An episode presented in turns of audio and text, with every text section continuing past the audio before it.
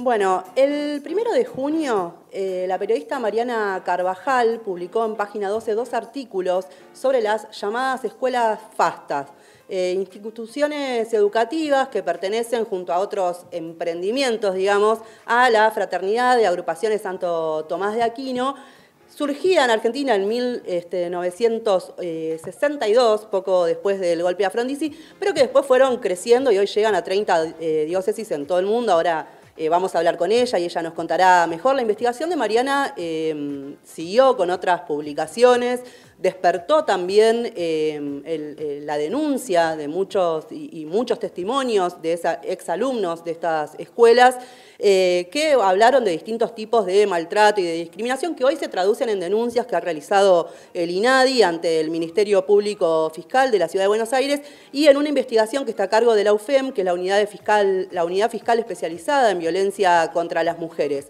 Para hablar de esto, para hablar de qué son las escuelas fastas, cómo se financian, cómo eh, eh, llegaron a ser parte del sistema educativo, estamos en comunicación con eh, la periodista Mariana Carvajal. Hola Mariana, ¿nos escuchás? Perfecto, ¿qué tal? Buenos días, ¿cómo están? Bien, muy bien, vos. bueno, en primer lugar queríamos preguntarte qué son las escuelas fastas, o mejor dicho, qué es la fraternidad de agrupaciones Santo Tomás de Aquino, ¿no? Mira, es un grupo católico integrista que, como vos recordabas, surgió en la década del 60 y a partir del 78 en Tucumán em, dio vida al primer colegio, el Boltrón, que está ahora ubicado en Yerbabuena, que es un colegio a los que concurren los hijos e hijas de los sectores acomodados en Tucumán. Pero a partir de ese momento, el fundador bueno, es un cura, un sacerdote, Aníbal Fosbury, de la derecha, digamos, con vínculos con la última dictadura militar, muy precisos, admirador de Erich Priebke, el, bueno, nazi que fue juzgado por eh, delitos de lesa humanidad durante el nazismo, las fosas adriatinas en Italia, que estuvo, recordarán seguramente, eh, en Bariloche hasta que fue detectado. Pero lo que sucedió con este grupo eh, católico, integrista, con esta, esta perspectiva que yo les contaba del fundador, es que fueron adquiriendo colegios de las, eh, de las congregaciones que entraban en crisis en la década del 90, eh, los colegios del barrio, de monjas o de curas en distintos lugares del país. Y entonces fueron formando una red de colegios que hoy ronda, son un poquito más de 20 en la Argentina, tienen tres en la ciudad de Buenos Aires, uno en el barrio de Palermo, otro en Villa Devoto, otro en Flores. En la ciudad de Buenos, en la provincia de Buenos Aires tienen en la localidad de Lobos, en Coronel Suárez, también en Mar del Plata. En Mar del Plata es como uno de sus búnkers porque tienen la universidad, también tienen universidad, tienen colegios de, eh, tienen de formación secundaria y también institutos terciarios en Jujuy, en Córdoba, en Rosario, eh, en San Martín de los Andes, uno tiene ve el mar vendidos. Y lo que llama la atención o por lo cual eh, empiezo a poner el ojo es que eh, los contenidos que se imparten tienen que ver con transmitir discursos de odio hacia el moralista, pero también adoptos lesbo y homofóbicos, ¿no? Se dice que los homosexuales son enfermos, que las lesbianas son pervertidas, eh, que las eh, feministas eh, odian a la familia y, otros conceptos denigrantes hacia estos colectivos, a partir no solo de la transmisión verbal, sino en un manual, por lo menos en uno de los manuales que edita la propia editorial que tiene esta agrupación. Y creo que lo que es interesante pensar, ya hay encaminada eh, a partir de los testimonios que han salido, eh, se han formado en Instagram distintos perfiles por provincias o por colegios donde exalumnos vuelcan testimonios personales de vivencias muy dolorosas sobre la discriminación y el bullying que han recibido, ya, ser, ya sea porque eran o extranjeros o lo que fuera, pero no es el bullying que uno puede encontrar en otras escuelas, lamentablemente, de parte de los pares. Acá es un bullying, un hostigamiento promovido institucionalmente por por, docentes, eh, por directivos, con, o sea, el bullying con el aval oficial. Y creo que lo preocupante o lo que uno pone, pretendía poner en debate es que reciben subsidios del Estado. En cada provincia donde están instalados, al menos 18 de los colegios, eh, de acuerdo al último balance que presentaron en la Inspección General de Justicia, eh, que es el organismo del Ministerio de Justicia y Derechos Humanos que regula y controla las asociaciones civiles. En su último balance correspondiente al año 2018, eh, surge que reciben 440 millones en el año por parte de los distintos gobiernos provinciales en cada uno de los lugares donde tienen instituciones. Y la pregunta que surge es, ¿es posible que instituciones eh, educativas den título oficial y reciban un subsidio cuando se apartan y vulneran leyes como la acción sexual integral, la del matrimonio igualitario, la de identidad de género, que atentan contra eh, los derechos de niñas, niñas Es lo que eh, pretendo marcar. No es una investigación o, un dedo levantado contra todas las instituciones educativas católicas, porque si en la medida que respeten las leyes vigentes es parte del sistema educativo, ¿no? Educación pública, de gestión privada o estatal, eh, y esto es parte del sistema hoy en la Argentina. El punto es cuando se apartan de las normativas vigentes con estos discursos de adoctrinamiento lesbo y homofóbico, discursos de odio hacia el movimiento feminista, desde manuales y con un castigo impartido desde los propios docentes, como queda revelado de los testimonios, que es muy impactante cómo se han repetido en las distintas provincias, ¿no? ¿no? es que solo en un colegio, solo un docente. Evidentemente hay eh, un, tipo de educación que se imparte y ahí es donde el Estado debería intervenir y decir, bueno, ¿qué está pasando acá? Vos eh, justamente eh, hablás, por un lado, del eh, adoctrinamiento, digamos, que se imparte desde estas llamadas escuelas FASTA y también un método de enseñanza que vos calificás de militar, digamos.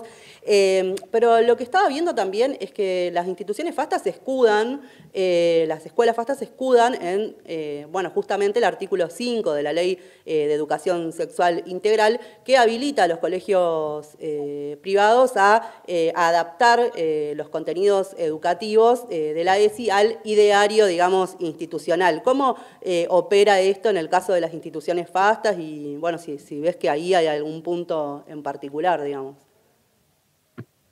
Mira, ahí lo que es interesante es cierto ese artículo y que es como el paraguas que ellos alegan para poder decir estas barbaridades lo que hay que marcar es que una cosa es el ideario, poder transmitir, bueno, nosotros consideramos que eh, la juventud debe llegar eh, casta al matrimonio, suponiendo que ese es el ideario de la institución, pero eso no obsta que tengan que explicar que el preservativo es el método recomendado para prevenir el VIH y otras enfermedades de transmisión sexual y para evitar embarazos no deseados. Y esto no se dice porque justamente en sus manuales, por ejemplo, se habla de que el preservativo no es eficaz para prevenir estas situaciones. Entonces me parece que ahí tampoco eh, hablar de que los homosexuales no tienen que tener derecho a adoptar o que las mujeres lesbianas son pervertidas,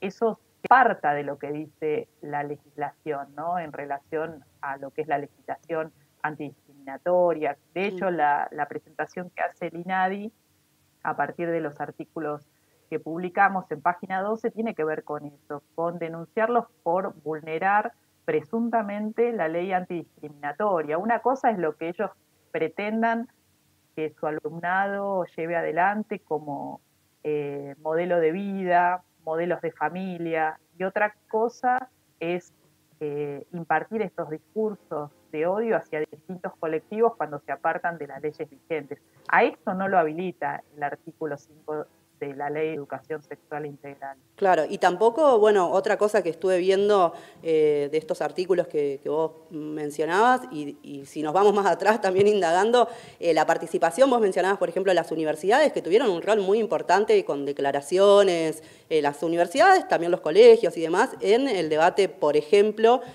sobre la legalización del aborto, diciendo que, anunciando además que de ninguna manera iban a aceptar la legalización, y sin embargo, esto que, también decís vos, que es el financiamiento eh, estatal, digamos. Estaba viendo que, por ejemplo, en el caso de Tucumán, eh, reciben, creo que son, vos decías, 30 millones de pesos, este, que, siguen, a la vez siguen estando financiados por el Estado, digamos, esa contradicción, ¿no?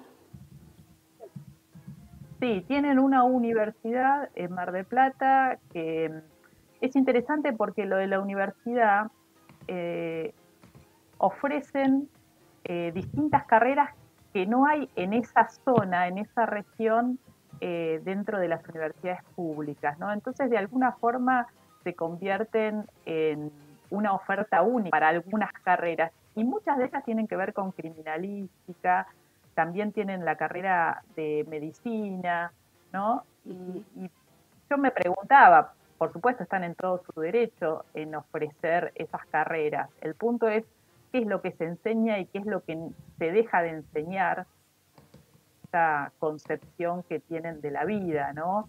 Cuando es la única oferta que hay para estudiantes que puedan elegir o formarse o, darse en ese lugar. Y esto, claro, se convierte en una trampa. Eh, tienen todo, digamos, está dentro de sus derechos, por supuesto, emitir su opinión. Uno de sus representantes de la universidad estuvo en, un, en el debate del aborto en el 2018 en el Senado. Digo, es parte de la libertad, eso no se cuestiona. Claro, del poder también de, fuego, digamos, que tienen estas instituciones en los debates públicos, digamos, ¿no? Eh, ¿Vos desde cuándo registraste que tienen financiamiento eh, estatal y también preguntarte, bueno, por esto que mencionabas de, de, la denuncia del INADI, si, si, esta denuncia va a afectar en algo, al, ¿sabés si si va a afectar en algo al financiamiento que reciben, digamos? Mira, ¿desde cuándo reciben subsidios? Yo no lo tengo claro. Últimos balances de los últimos por lo menos 3, 4 años y sí los venían recibiendo. Imagino que esto es de hace bastante tiempo. Eh, y me parece que acá, en relación a la denuncia del INADI, veremos cómo avanza en la justicia, pero hay un proyecto que presentaron un grupo, lo presentó la diputada Mara Brauer del Frente de Todos en la Cámara de Diputados con el apoyo de diputados del oficialismo y la oposición, que lo que plantea es que en cada provincia eh, el Estado intervenga y controle efectivamente qué es lo que se está dando en las aulas, y efectivamente se están brindando este tipo de contenidos que vulneran las leyes vigentes en la Argentina y en función de eso tomar alguna medida y llegado el caso o quitarles porque están dando, dando títulos oficiales, ¿no? Además de los subsidios que reciben, eh, brindan un título oficial. Y es legítimo brindar este tipo de contenidos eh, recibiendo un subsidio del Estado y además dando título oficial y creo que esa es la discusión. En cada provincia eh, el Ministerio de Educación debería tomar cartas en el asunto para ver qué tipo de contenidos, qué tipo de, de vínculos tienen estos docentes con estos alumnos y alumnas con relatos que son realmente tan dolorosos de lo que han sufrido eh, con respecto al, al, hostigamiento, a la estigmatización hacia aquel que es diferente, ¿no? Aquel que, sale de lo que ellos consideran que es el ser varón o el ser mujer, que tiene que ver con pautas muy arcaicas, muy conservadoras, muy fuera de época. Eh, creo que vale la pena que cada uno que quiera profundizar un poquito más sobre este tema, que vaya a los testimonios que hay en Instagram, por ejemplo, que se han difundido, investigaciones incluso el diario, el portal de noticias El Tucumano también entrevistó a alumnos y alumnas, exalumnos de, del Boisdrón y del Reina de la Paz, que son los dos colegios de Tucumán, y es, son demoledores, demoledores en relación a las vivencias que han tenido estos chicos y chicas eh, en colegios que son subvencionados y que dan título oficial, ¿no? Claro, acá entra en juego... está pasando Sí, no, perdón, digo, entra en juego, y me quedo con eso también, eh, que entra en juego, por un lado, esta, esta puerta que abrió la Ley de Educación Sexual Integral con su artículo 5 y, como vos decís, el tema del financiamiento estatal. Supongo que esto también eh, tendrá eh, nuevos capítulos, nuevas novedades, vamos a estar siguiéndolo eh, atentamente. Eh, así que bueno, queríamos agradecerte un montón la, comunicación y bueno, comprometerte ya para próximas eh, charlas para, ver cómo sigue todo esto, que abre bueno, justamente un, escenario muy, bueno, muy claro alrededor de la injerencia de la Iglesia en los contenidos educativos y demás, ¿no? Sin duda, sin duda que es un tema que lo debe seguir los ministerios de educación y la justicia en este sentido para bueno, clarificar qué está pasando aulas adentro en esta red de colegios de FASTA. Bueno, muchísimas gracias Mariana. Eh, nos comunicamos. Hasta pronto. Hasta pronto, gracias.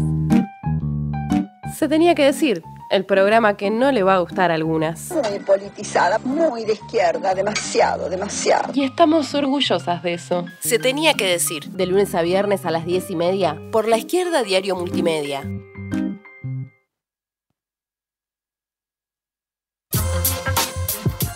Los dueños de todo también